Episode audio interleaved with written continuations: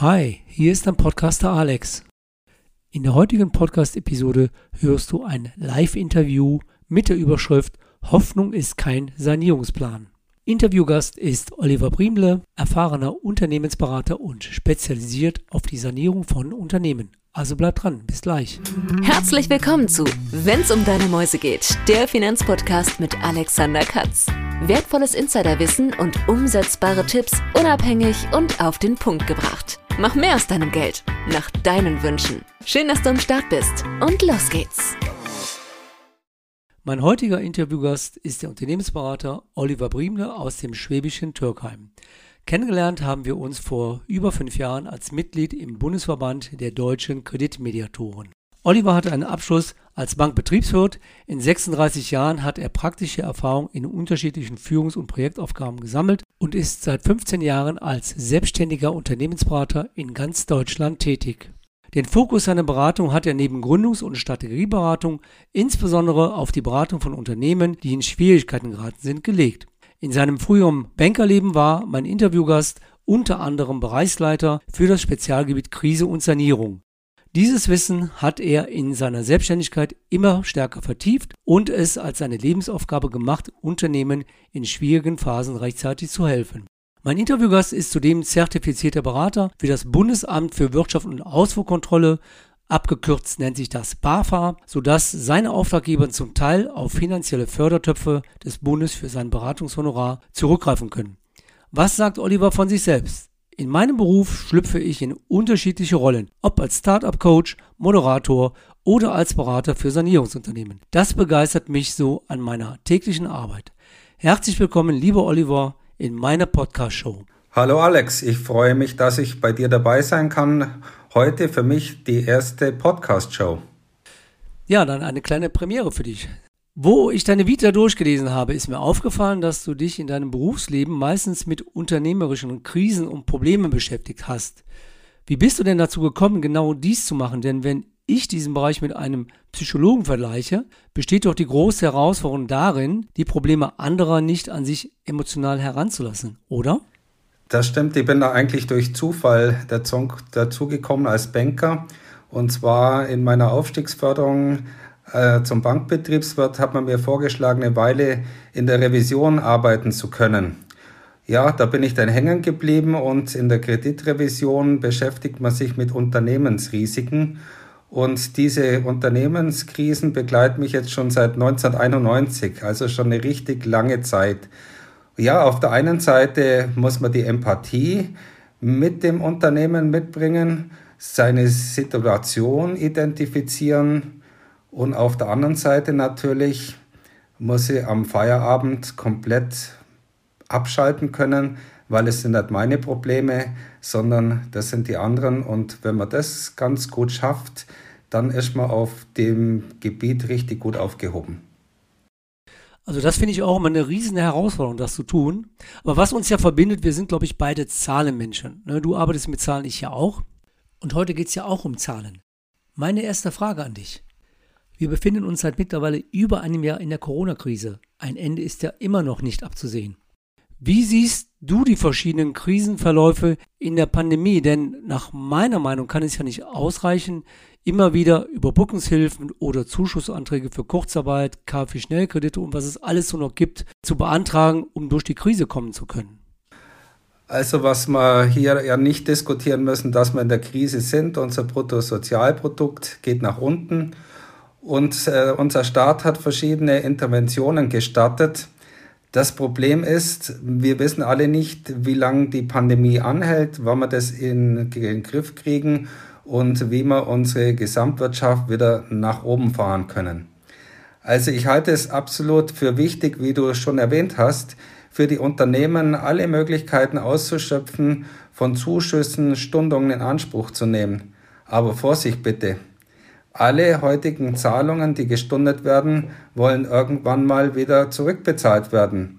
Also nicht von einem Tag in den nächsten zu planen als Unternehmerin oder Unternehmer, sondern schon vorausschauend planen und wie man in unserer Region hier sagt, nicht einfach nur jeden Tag vor sich hinwursteln.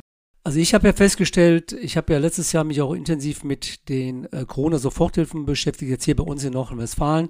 Da wurden ja die FAQs immer geändert oder ständig geändert, die Voraussetzungen wurden angepasst. Am Anfang hieß es ja, Zuschüsse müssen nicht zurückgezahlt werden und heute ist es ja so, dass ich glaube mindestens 50 Prozent den Zuschuss ganz oder teilweise zurückzahlen müssen, obwohl der Lockdown zum Dauerlockdown mittlerweile geworden ist. Die zweite Frage. Viele Unternehmen sind überfordert, gerade jetzt die richtigen Prioritäten zu setzen und dabei nicht das eigentliche unternehmerische Handeln aus den Augen zu verlieren. Was sind denn in dieser schwierigen Zeit die wichtigsten Aufgaben als Unternehmer? Also die Frage würde ich mal so beantworten, dass man als Unternehmer, wie vorher in der ersten Frage schon am Schluss beantwortet, dass man nicht so ins Tagesgeschäft nur hineinschaut, sondern dass man sich, äh, finde ich, verschiedene Zukunftsszenarien entwickeln sollte. Was passiert, wenn in meiner Branche der Lockdown zu Ende geht. Wie ist äh, meine Branche äh, aktuell äh, betroffen und daraus abgeleitet, was kann ich denn in meinem Unternehmen mit meiner kurz- und mittelfristigen Liquidität praktisch beobachten und was muss ich im Auge behalten?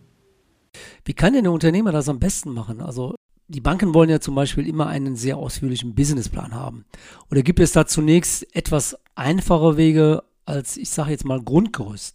Also ich, ich würde einfach mal sagen, dass man sein, sein Tagesgeschäft am Laufen hat. Das heißt, das Rechnungswesen muss auf dem aktuellen Stand sein, weil wenn ich nicht weiß, wie mein Unternehmen wirtschaftlich heute steht, dann sage ich salopp, dann habe ich einen unternehmerischen Blindflug. Wie soll ich denn zukunftsorientiert steuern, wenn ich meine aktuellen Zahlen nicht kenne? Also deswegen Buchhaltungsrechnungswesen äh, bearbeiten. Wenn es außer Haus gibt, dann muss man sich noch zusätzlich, wenn das nur der Steuerberater die Zahlen genau kennt, in die Materie selbst mal reinarbeiten. Das sehe ich also äh, bei allen anderen Dingen auch so, also nicht nur bei Sanierungen, denn wichtig ist das Controlling, was du gerade gesagt hast, und viele machen halt kein Controlling. Und ich habe die Erfahrung gemacht, wenn ich meine Kunden frage, ja, wie sieht denn äh, dein, dein Ertrag aus oder wie sehen deine Zahlen aus? Wie machst du das? Wie kontrollst du die selbst? dann sagt der Kunde meistens oder oftmals, da muss ich meinen Steuerberater fragen, denn er hat den Überblick. Wie sollte denn das optimale Zusammenspiel zwischen Unternehmer und Steuerberater im besten Fall aussehen? Was tun, wenn der Steuerberater sagt, ich habe jetzt keine Zeit und vertröstet seinen Mandanten, gerade jetzt auch, weil der Steuerberater die ganzen Überbrückungshilfen beantragen muss? Also da ist man als Unternehmer, Unternehmerin natürlich schon in einer schwierigen Situation. Also wie vorher erwähnt, ist es einfach wichtig, dass ich mich selber äh, mit diesen Dingen beschäftige und meine Zahlen unter Umständen im Büro schon mal selbst aufbereite. Äh, weil sonst habe ich natürlich einen unternehmerischen Blindflug. Ich muss einfach auch wissen, was habe ich für Zahlungsflüsse. Also das ist immer eine Schwierigkeit bei den Unternehmen, die zwar irgendwo wissen, ach, das sind meine Einnahmen, Ausgaben, aber wo sind denn die Alarmsignale, die kommen? Da geht es nämlich an die Liquiditätsplanung und die ist enorm wichtig im Unternehmen. Das halte ich auch für ein sehr wichtiges Thema, denn ich habe einen wichtigen Satz aus meinem früheren IHK-Studium immer behalten und immer vor Augen. Der heißt, Erträge sind nicht gleichzusetzen mit Einnahmen und Kosten sind nicht gleichzusetzen mit Ausgaben. Warum ist die Liquidität, also Einnahmen und Ausgaben, so wichtig? Was sind denn eigentlich dann die typischen Alarmsignale, die dann ein Indiz dafür sein können, dass es eben zu Liquiditätsproblemen kommt? Also nochmal zum Betriebswirtschaft eine Erklärung. Einnahmen, Ausgaben, Erträge, das sind abgegrenzte Perioden und die Ein- und Ausgaben, das ist ein Zahlungsfluss. Und äh, ich erkläre diese, den Zahlungsfluss, also betriebswirtschaftlich genannt die Liquidität, immer ganz einfach, wie das in unserem Körper sein muss. Also ich sage immer, die Liquidität im Unternehmen ist wie das Blut in unserem Körper. Es muss gesund und störungsfrei fließen.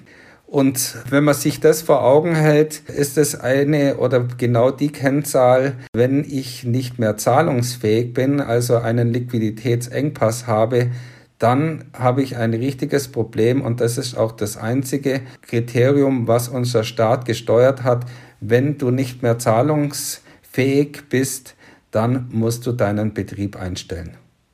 Und da sind wir nämlich auch direkt bei einem Thema, gerade Zahlungsunfähigkeit und Überschuldung. Also diese Begriffe werden verwechselt. Wenn ich jetzt die Pressemitteilung mal lese, da geht es ja darum, wann muss denn ein Unternehmen dann leider Insolvenz anmelden? Die ist ja immer wieder aufgeschoben. Jetzt sagt die Presse, es ist immer noch aufgeschoben. Kannst du das vielleicht noch mal kurz erklären? Welches Unternehmen müsste denn jetzt schon Insolvenz anmelden und welche Unternehmen hätte noch einen Aufschub? Ich würde es mal in zwei Sätzen. Wir, wir könnten hier natürlich auch äh, einen Tag einen Workshop darüber machen. Also das gibt äh, diese, diese Überschuldungsprinzip, wenn ich Bremkapital habe und ich kann aber meine Raten nicht mehr vereinbarungsgemäß bezahlen also dann habe ich so eine Überschuldung, ich habe Fremdkapital im Unternehmen und ich habe jetzt nicht eine Frist und kann jetzt meinen Lieferanten nicht pünktlich bezahlen, dann kommt es halt zum Zahlungsrückstand. Das ist mal der Überschuldungstatbestand. Die Zahlungsunfähigkeit ist, wenn ich meine fälligen Verbindlichkeiten nicht in einer angemessenen Frist bezahlen kann. Also diese Frist, die, die fällig gestellt wird, äh, gibt der Gesetzgeber mit drei Wochen vor. Also hier muss man wieder unterscheiden zwischen dem Zahlungsstrom und, und, und den tatsächlichen Überschuldung in Euro ausgedrückt. Es ist auch richtig, dass Unternehmen, die zum Beispiel auch schon letztes Jahr zahlungsunfähig waren, auch da schon Insolvenz hätten anmelden müssen und nicht die Unternehmen, die überschuldet waren. Ist das so richtig? Das ist richtig. Also da, äh, da, hat sich ja auch aktuell nicht so viel verändert. Wir hatten mal im, äh, im ersten Lockdown eine Aussetzung der Insolvenzantragspflicht für Unternehmen und aktuell gilt diese Regelung nur für diese Betriebe, die einen Antrag auf November, Dezember oder auf die Hilfe Nummer drei gestellt haben mit Erfolgsaussichten. Also die sind aktuell noch befreit. Bei allen anderen gilt die Insolvenzordnung weiterhin wie vor ein, zwei und fünf Jahren. Also hat sich nichts geändert und ich hoffe, dass hier die Zuhörer bitte nicht schon in der Situation sind, sondern dass man unter Umständen das eine oder andere noch retten kann. Ja, vor allen Dingen ist ja das Thema Erfolgsaussichten, woran macht man das fest? Also das hoffe ich auch, dass viele Unternehmer wirklich auch diese Krise jetzt überbrücken können und den richtigen Plan im Hintergrund haben. Wann ist denn für ein Unternehmen noch der richtige Zeitpunkt, ein Sanierungskonzept entwickeln zu können, bevor es eben zu spät ist? Gibt es da Früherkennungsmerkmale, wo man dann sagen sollte, hier sollte der Unternehmer schon tätig werden? Also wir haben in der Betriebswirtschaft hier so eine, so eine Kurve, die geht an äh, mit der strategischen Krise, die geht weiter in der Ertragskrise. Also wenn mein Produkt nicht läuft, soll ich ein Beispiel nehmen, vielleicht aus dem Einzelhandel ist ja aktuell stark betroffen. Es kommt immer mehr Online-Händler auf den Markt und so weiter. Die haben, die sind, sagen wir mal, schon in einem strategischen oder in einem Branchenrisiko dann merkt es so ein äh, Einzelhändler und sagt, oh, meine Umsätze werden ja geringer und somit die Kosten bleiben gleich. Der hat sein Ladengeschäft, sein Personal, die Kosten bleiben gleich und damit äh, kommt eine Ertragskrise. Ich kann auch ohne Ertrag noch eine gewisse Zeit auskommen, wenn ich eben geschaffenes Eigenkapital habe. Aber irgendwann zeigt sich dann, dass es in die Liquiditätskrise geht. Und umso weiter das Krisenstadium fortgeschritten ist, umso weniger Handlungsspielraum habe ich. Also hier aufpassen, dass man rechtzeitig äh, sich darum kümmert, dass man den, den Maßnahmenkatalog oder eine Unternehmenssanierung einleitet. Ich denke, vielfach ist es ja auch so, das ist meine Erfahrung bei einigen Unternehmen, dass sie zunächst erstmal auf Liquidität zurückgreifen, auf eigene aus dem Betrieb, dann vielleicht aus der Familie, aus Geschäftspartnern. Aber irgendwo muss ja dann auch wirklich ein Plan her, damit äh, man das nicht unendlich weiterführt. Was sind denn für dich die größten Herausforderungen einer Unternehmenssanierung? Wie gehst du denn hier vor? Also ich äh, bleibe nochmal an dem Beispiel von dem Körper. Vorher habe ich das mit dem Blut gebracht. Die größte Herausforderung ist ja, je nachdem, in, in welcher Branche man aktuell ist hier in Deutschland. Auf der einen Seite haben wir ein operatives Geschäft. Unter Umständen ist auch Lockdown, ist ganz zu. Und die Unternehmenssanierung, die läuft im Endeffekt ab wie so eine Operation am offenen Herzen. Also auf der einen Seite gibt es einen äh, umfangreichen Analysetools. Da sagt jeder Unternehmer, weiß ich doch und kenne ich doch meinen Betrieb. Daraus werden aber dann, wenn mal alles wirklich auf den Tisch gekommen ist an Problemen, daraus kommen dann unterschiedliche Maßnahmen, die man zusammen erarbeitet hat. Und mit diesen Maßnahmen, die müssen dann entsprechend umgesetzt werden. Dazu kommen auch Verhandlungen mit den verschiedenen Stakeholdern, also Lieferanten, Banken, äh, Mitarbeitern und so weiter. Und je nach Gesellschaftsform natürlich auch mit den Shareholdern, also mit den Eigentümern. Also hier sind unwahrscheinlich viele zusätzliche Arbeiten zum Tagesgeschäft zu machen. Aber wenn man das ordentlich abarbeitet oder sich von außerhalb einen Spezialisten holt, dann kann man das auch schaffen weil es gibt auch weitere Möglichkeiten, wenn man dann ein ordentliches Sanierungskonzept eben seinen mitbetroffenen Stakeholdern vorlegt, kann es sein, dass man hier auch einen Schuldenschnitt verhandeln kann. Das heißt, dass verschiedene Beteiligte, die an das neue Konzept glauben, was man natürlich auch schriftlich ausarbeiten muss, natürlich auf einen Teil ihrer Verbindlichkeiten verzichten und sagen, lieber habe ich den Unternehmen, mit dem ich künftig wieder Geschäfte machen kann, als dass er in die Insolvenz geht und dann wird er unter Umständen ganz zerschlagen. Wie sehen die Banken das denn? Also du hast ja jetzt gerade das Thema Schuldenschnitt angesprochen. Du hast jetzt ein Konzept, gehst zu den Hausbanken, ich sag mal, der Unternehmer hat ein, zwei Hausbanken. Lassen die sich darauf ein oder blocken die erstmal ab?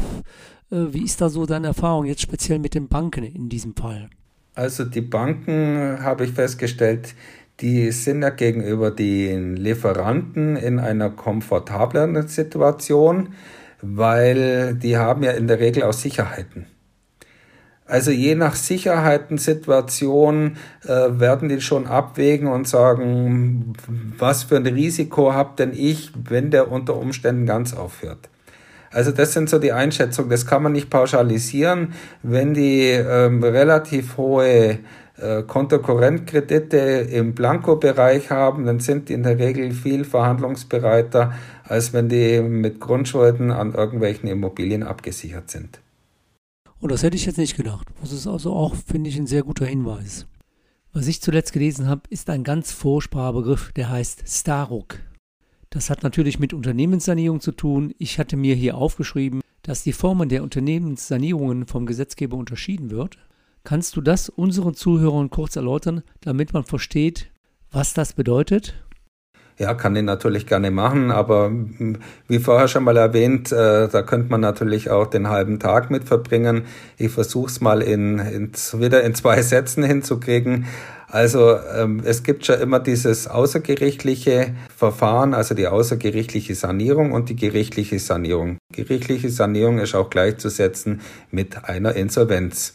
Also das ist mal die grobe Unterscheidung und in diesem gerichtlichen Verfahren gibt es auch noch unterschiedliche Möglichkeiten, wie man diese Insolvenz begleiten lässt. Eigenverwaltung, Fremdverwaltung und so weiter. Und dazwischen rein, was bisher schon üblich war, also bin ja, habe mich ja viel auf diese außergerichtliche Sanierung konzentriert, hat jetzt der Gesetzgeber eben diesen Staruk, also Stabilisierungsgesetz mit eingeschoben und es ermöglicht in einem gerichtlichen Rahmen, den man unterschiedlich beanspruchen kann, entsprechend nochmal ein Verfahren dazwischen zu schalten. Also ich finde das eine ganz tolle Sache, die man gerade jetzt kurzfristig zum Jahresende, sagen wir mal, durch den äh, Bundestag noch durchgedrückt hat, um das zum Jahresende ins Leben zu rufen. Das hört sich ja sehr komplex und auch kompliziert an. Aber da bist du als erfahrener Sanierungsberater der richtige Berater, der entscheiden kann, welcher Weg für das Unternehmen der richtige sein könnte. Darf ich da noch ganz kurz was ergänzen? Das muss man sich auch anschauen. Also der, für einen ganz, sagen wir mal, für ein Kleinunternehmen sind diese bürokratischen Hürden, die da gefordert werden, eigentlich nicht mehr bezahlbar. Also man sucht sich schon äh, oder der Gesetzgeber hat sich schon äh, mit den Anforderungen an größere Firmen gewandt und jetzt wird es halt wieder in ein, zwei Jahren dauern, bis man das auf Kleinunternehmer runterbrechen kann. Es gibt ja den Spruch, gemeinsam sind wir stark, den kennt ja jeder. Ich persönlich habe den Eindruck, dass viele Unternehmer lieber Einzelkämpfer sind. obwohl es eigentlich besser wäre, sich mit mehreren Unternehmern zusammenzutun oder beispielsweise finanziell stärkere Partner an das Unternehmen zu beteiligen. Wie ist da deine Meinung und vor allen Dingen deine Erfahrung dazu? Da kann ich ganz absolut dir recht geben. Das ist äh, dein richtiger Eindruck dazu. Klar, solange ich alleine bin, kann ich auch alleine entscheiden. Aber es gibt immer wieder die Möglichkeit, aktuell Kunde von mir, ein Ingenieurbüro in der Sanierung, haben wir einfach eben eine umfangreiche Analyse gemacht und festgestellt, dass eigentlich das Unternehmen für die Auftraggeber in der Zwischenzeit zu klein ist. Und wir haben eben im Maßnahmenkatalog die Möglichkeit erarbeitet, dass vielleicht mit einer Fusion, mit einem weiteren starken Partner die Marktchancen deutlich höher werden. Und das findet der richtig klasse. Also wir haben hier jetzt drei Verhandlungen in Deutschland, in Frankreich eine und eine mit dem chinesischen Investor. Also es gibt immer die Möglichkeit, dass man fusioniert, dass man verschmilzt, heißt eine Fusion, oder dass man natürlich auf der anderen Seite sich über eine Beteiligungsfirma die unter Umständen still im Hintergrund sind, frisches Kapital und teilweise auch Know-how holt. Also das halte ich für eine ganz äh, gute und legale Möglichkeit einer Unternehmenssanierung. Also ich glaube, dass viele Unternehmen diese Möglichkeit gar nicht kennen. Die kennen die übliche Bankfinanzierung, haben vielleicht von der einen oder anderen Sache gehört, aber können sich darunter nichts vorstellen. Deshalb finde ich es ja auch wichtig, ich sage mal gerade in der jetzigen Zeit, dass man mit einem Netzwerk, mit den Kontakten, die du dann als Unternehmensberater hast, auch andere Möglichkeiten oder andere Kanäle dann halt anzapfen kann. Wenn du jetzt zurückblickst auf deine Zeit als Unternehmensberater, was würdest du schätzen, wie viel Prozent deiner Sanierung erfolgreich umgesetzt werden konnten? Ich würde mal sagen, die Chancen liegen so bei 40 bis 50 Prozent weil leider viele Unternehmen zu spät kommen. Die kommen, wenn es richtig brennt und da habe ich vorher beschrieben, der Handlungsspielraum wird dann fürs Unternehmen beziehungsweise für den Berater einfach zu eng. Und äh, da bleibt dann nur die Empfehlung und sagen, geh mal bitte zum Fachanwalt für Insolvenz und lass dich dort beraten. Also das finde ich schade. Aber wenn man dann äh, die Erfolgschancen sieht, dann schafft man auch den Turnaround und das kostet zwar viel Arbeit, aber es lohnt sich, das Unternehmen neu aufzustellen und zu erhalten. Also ich finde schon gut, wenn man sagen könnte, jedes zweite Unternehmen kann saniert werden. Ich habe so den Eindruck, dass es eine Hemmschwelle gibt bei Unternehmen. Die Hemmschwelle zu sagen, ich kann doch jetzt nicht irgendjemand ansprechen, dass es mir gar nicht so gut geht. Ich versuche es irgendwie alleine oder mit meinem Steuerberater. Hast du die Erfahrung auch gemacht, dass du Leute motivieren musst, Unternehmen motivieren musst ruhig den Schritt zu machen, dich anzusprechen, wenn ein Unternehmen saniert werden soll? Ich kann die Problematik der Unternehmerinnen und Unternehmer schon nachvollziehen. Da sind sie in, einer, in einem Engpass. Dann kommt ein Außenstehender mit einer umfangreichen Analyse, der zeigt ihnen auf, um das salopp zu sagen, was sie die letzten Jahre vielleicht oder Monate verbockt haben. Dann ähm, gibt es ein Sanierungskonzept, wo man sich auch noch ähm, ändern muss. Und zusätzlich in der Phase kostet natürlich auch so eine Beratung Geld. Also das sind drei Kriterien, wo man einfach als Unternehmer und lang überlegt und festhält und sagt, nee, mache ich oder mache ich nicht. Oder man geht zum Steuerberater, aber das sind halt die Berater für den Rückblick. Die Buchhaltung ist älter, der Jahresabschluss ist älter. Also Sanierungs- und Zukunftskonzepte zu entwickeln, das ist ein anderer Beruf, was ein Steuerberater macht. Welche Kunden oder welche Unternehmen könnten denn jetzt auf dich zukommen Gibt es bei dir Branchen, wo du sagst, oder andere Dinge, da gibt es K.O.-Kriterien, du hattest ja auch schon angesprochen, ein Honorar muss ja auch bezahlt werden. Es gibt ja bestimmte staatliche Zuschüsse. Wo sind da Grenzen gesetzt bei deiner Beratung? Also die Branchen, da bin ich, sage ich mal, relativ flexibel, wenn die Branchen irgendwo vergleichbar sind. Also das heißt, äh, wo gibt es Branchenberichte und so weiter. Also da äh, der, der klassische Sanierer ähm, braucht jetzt nicht unbedingt die Branchenexpertise. Er muss einfach sein Handwerkszeug verstehen, strategisch und betriebswirtschaftlich. Die Unternehmensgröße, sagen wir mal, braucht schon eine gewisse Umsatzgröße von, also bei mir von einer Million und meine Lieblingskunden haben 30, 50 Mitarbeiter im produzierenden Bereich und haben so einen Umsatz zwischen drei bis zehn Millionen. Also das ist so für mich ein klassischer Unternehmenskunde. Aber der ein oder andere, der vielleicht durch dieses Raster durchfällt, der soll bitte mit mir erstmal ein kostenfreies Erstgespräch führen am Telefon. Dann kann man abschätzen, was ist zu machen und zu tun, weil der klassische Dienstleister hat natürlich wieder ganz andere Größenordnungen vom, von den Umsätzen. Also deswegen ist es schwierig, das zu pauschalisieren. Wichtig an dieser Stelle ist für unsere Zuhörer der Hinweis, dass wir ja zusammenarbeiten und wenn es beispielsweise jetzt kleinere Unternehmen sind, dann stehe ich für diese Fälle selbstverständlich auch als Berater zur Verfügung begleite, moderiere die Bankgespräche, greife auf die Expertise von Oliver zurück und wenn wir feststellen, dass ich ihn einschalte, wir das also zusammen machen, dann wird das mit dem Unternehmen zusammen dann auch besprochen. So langsam nähern wir uns dem Ende dieses Interviews. Das Interview stand ja unter der Überschrift Hoffnung ist kein Sanierungsplan. Was kannst du den Zuhörern noch auf den Weg geben, damit es eben nicht bei der Hoffnung bleibt und der Unternehmer die richtigen Dinge tut? Ich fasse einfach nochmal unsere Agenda für heute zusammen. Bitte das Rechnungswesen auf dem aktuellen Stand halten. Danach einen Liquiditätsplan, die einzelnen Teilbereiche mal durcharbeiten. Wie stark brennt es denn schon? Also ich habe gestern einen Auftrag bekommen, äh, für das Gleiche zu machen für einen Sicherheitsdienst. Die haben 75 Leute, hier mal alles durchzuforsten und aufzuarbeiten denn unterschiedliche Zukunftsszenarien aufzustellen, was passiert, wenn, zu welcher Zeit. Und äh, wenn dann heißt, oh, kann ich unter Umständen nicht mehr ähm, alleine hinkriegen, dann wendet euch an den Alex oder wendet euch an mich und äh, dann gucke ich mal als neutraler Unternehmensberater mit meiner Brille drüber und gucke, wo ich euch helfen kann. Du hast eben schon gesagt, wie Kunden oder Interessenten zu dir Kontakt aufnehmen können, also dass man dich anrufen kann. Ist es auch möglich, zum Beispiel einen halbstündigen Zoom-Call zu führen oder wie gehst du davor? Also das Erstgespräch klassisch am Telefon. Also ich sage immer, ich bin einen Telefonhörer entfernt. Hemmschwelle abnehmen heißt und dann äh, die Nummer eintippen äh, zeitunabhängig, wenn eine Anfrage ist über E-Mail, dann bin ich natürlich immer bereit, das innerhalb 24 Stunden gerne zu beantworten.